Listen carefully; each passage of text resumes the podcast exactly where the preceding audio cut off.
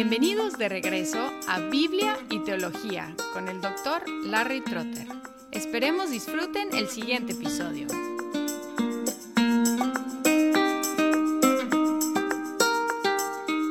Hola y bienvenidos a Biblia y Teología. Estamos en una serie sobre algunos salmos selectos y llegamos hoy al Salmo 8 que dice, Oh Señor, Señor nuestro, cuán glorioso es tu nombre en toda la tierra que has desplegado tu gloria sobre los cielos, por boca de los infantes y de los niños de pecho has establecido tu fortaleza, por causa de tus adversarios, para hacer cesar al enemigo y al vengativo. Cuando veo tus cielos, obra de tus dedos, la luna y las estrellas que tú has establecido, digo, ¿qué es el hombre para que de él te acuerdes, y el Hijo del hombre para que lo cuides? Sin embargo, lo has hecho un poco menor que los ángeles, y lo coronas de gloria y majestad.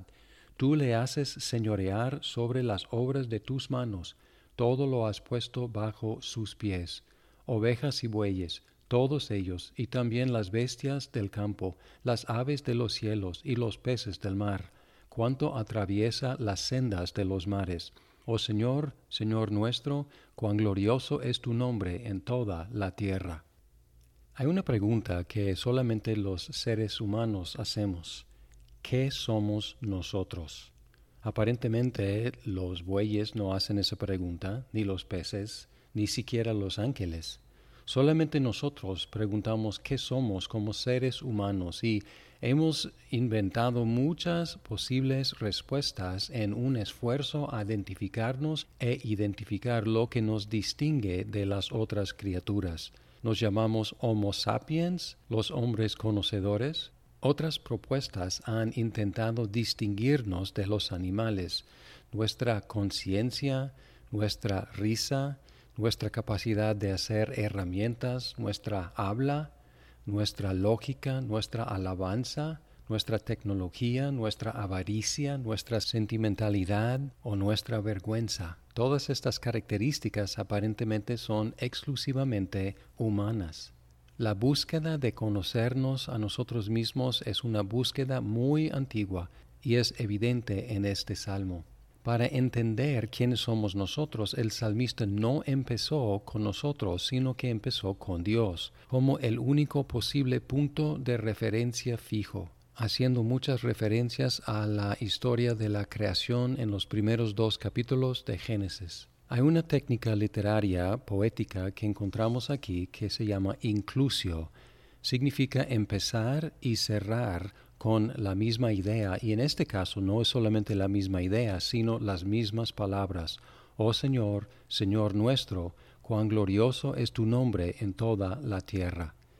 Y aquí el salmista utiliza tanto el nombre personal de Dios como el título de Dios. Su nombre Yahvé, que en muchas traducciones modernas se traduce como Señor con puras mayúsculas, y luego el título Adonai, Señor nuestro. Y aquí en los primeros dos versículos el salmista reflexiona sobre la majestad de Dios vista en la creación. Primero considera los cielos, lo más alto, que has desplegado tu gloria sobre los cielos. Pero después de contemplar los cielos, luego baja a contemplar lo más débil entre los seres humanos y son los bebés. Dice primero que la grandeza de Dios se ve en su papel como creador de la tierra y los cielos.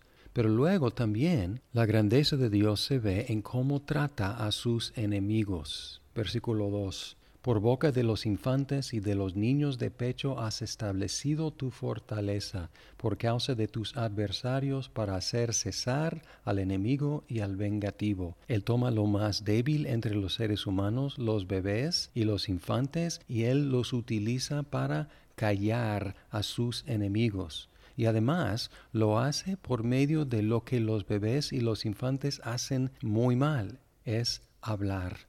Por boca de los infantes y de los niños de pecho has establecido tu fortaleza. Así que en el ser humano más débil y en su capacidad más débil, el habla, Dios demuestra su fortaleza, su poder. Esta declaración de que Dios utiliza lo débil para vencer a los poderosos es a través de la escritura. Podemos pensar en Moisés, podemos pensar en Gedeón, en Elías, todos protestaron que eran débiles y Dios los utilizó para vencer a sus enemigos poderosos. Y más aún cuando Dios quiso vencer el pecado, la muerte, el infierno y las tinieblas, Él envió a un niño, un bebé. Ya que creció ese niño Jesús en un hombre, Él señaló el cumplimiento de este salmo en Mateo 21, 14 al 16. En el templo se acercaron a Él los ciegos y los cojos y los sanó. Pero cuando los principales sacerdotes y los escribas vieron las maravillas que había hecho, y a los muchachos que gritaban en el templo y que decían, Osana al Hijo de David, se indignaron y le dijeron, ¿oyes lo que estos dicen? Y Jesús les respondió, Sí, ¿nunca habéis leído?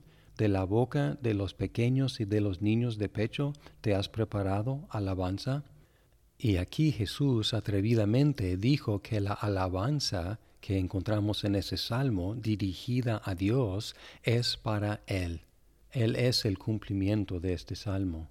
Y al final de su vida, Jesús hizo la cosa más débil para vencer a los fuertes. Él murió.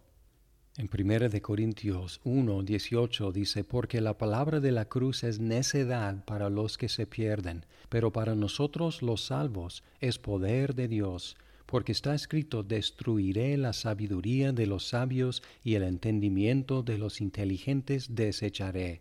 ¿Dónde está el sabio? ¿Dónde el escriba? ¿Dónde el polemista de este siglo? ¿No ha hecho Dios que la sabiduría de este mundo sea necedad?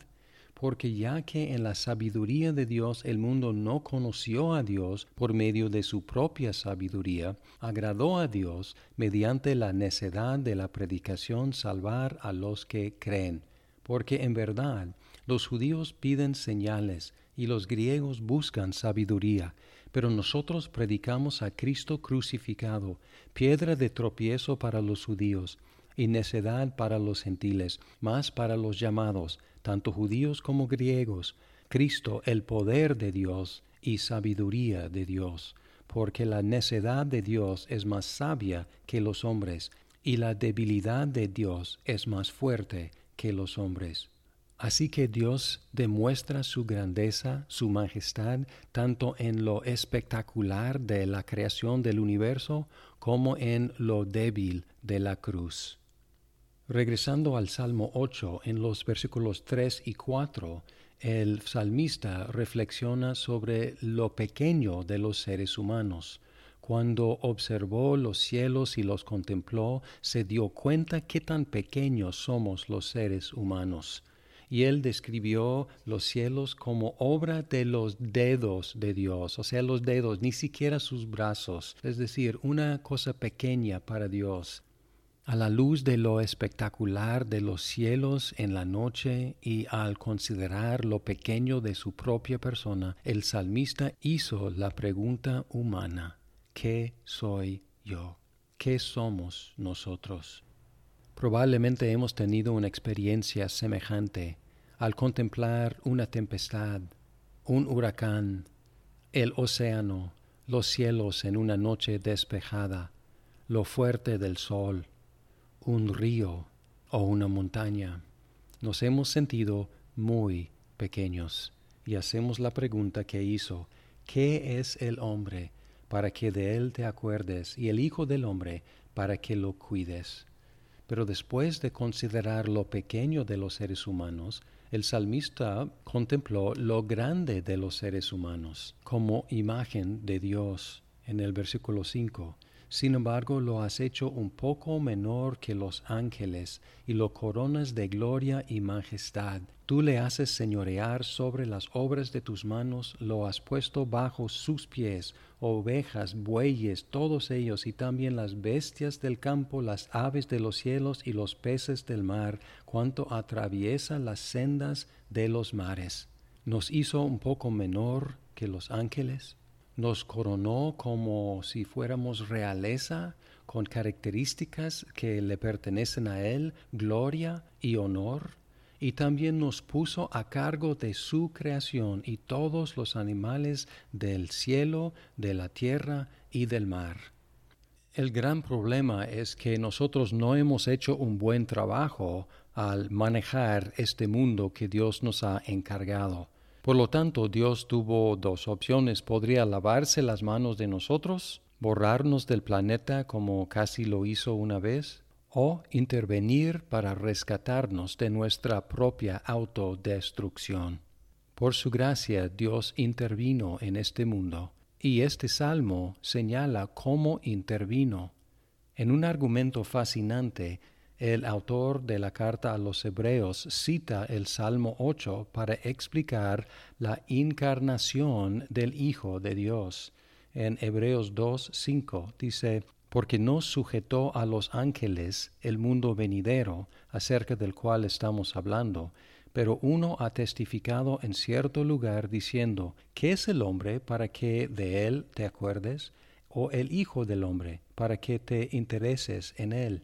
Le has hecho un poco inferior a los ángeles, le has coronado de gloria y honor, y le has puesto sobre las obras de tus manos, todo lo has sujetado bajo sus pies, porque al sujetarlo todo a él, no dejó nada que no le sea sujeto, pero ahora no vemos aún todas las cosas sujetas a él, pero vemos a aquel que fue hecho un poco inferior a los ángeles, es decir, a Jesús, coronado de gloria y honor a causa del padecimiento de la muerte, para que por la gracia de Dios probara la muerte por todos. La aplicación fascinante del autor de esta carta a los hebreos es que Jesús, siendo hombre, siendo el hombre representativo de todos los seres humanos que están en él, él fue hecho por un tiempo menor que los ángeles al hacerse un hombre. El creador del universo se hizo hombre, se bajó, se humilló y todavía no vemos todo sujeto a él, pero ahora lo vemos coronado de gloria y honor después de haber padecido la muerte, para probar la muerte por todos los que confían en él. A la luz del cumplimiento de este salmo en Jesucristo en su humillación como hombre hasta la muerte de cruz y su exaltación a la diestra de Dios Padre, ahora cuando llegamos a la repetición en el salmo entre la primera línea y la última, podemos tener más aprecio por la grandeza de Dios si estamos impresionados con su grandeza vista en la creación cuánta más visible es su gloria contemplando la obra de Cristo interviniendo para salvarnos de nuestros pecados. Para ver la grandeza de Dios tenemos que contemplar no solo la creación, sino también la redención que Él logró por medio de la cruz de Cristo.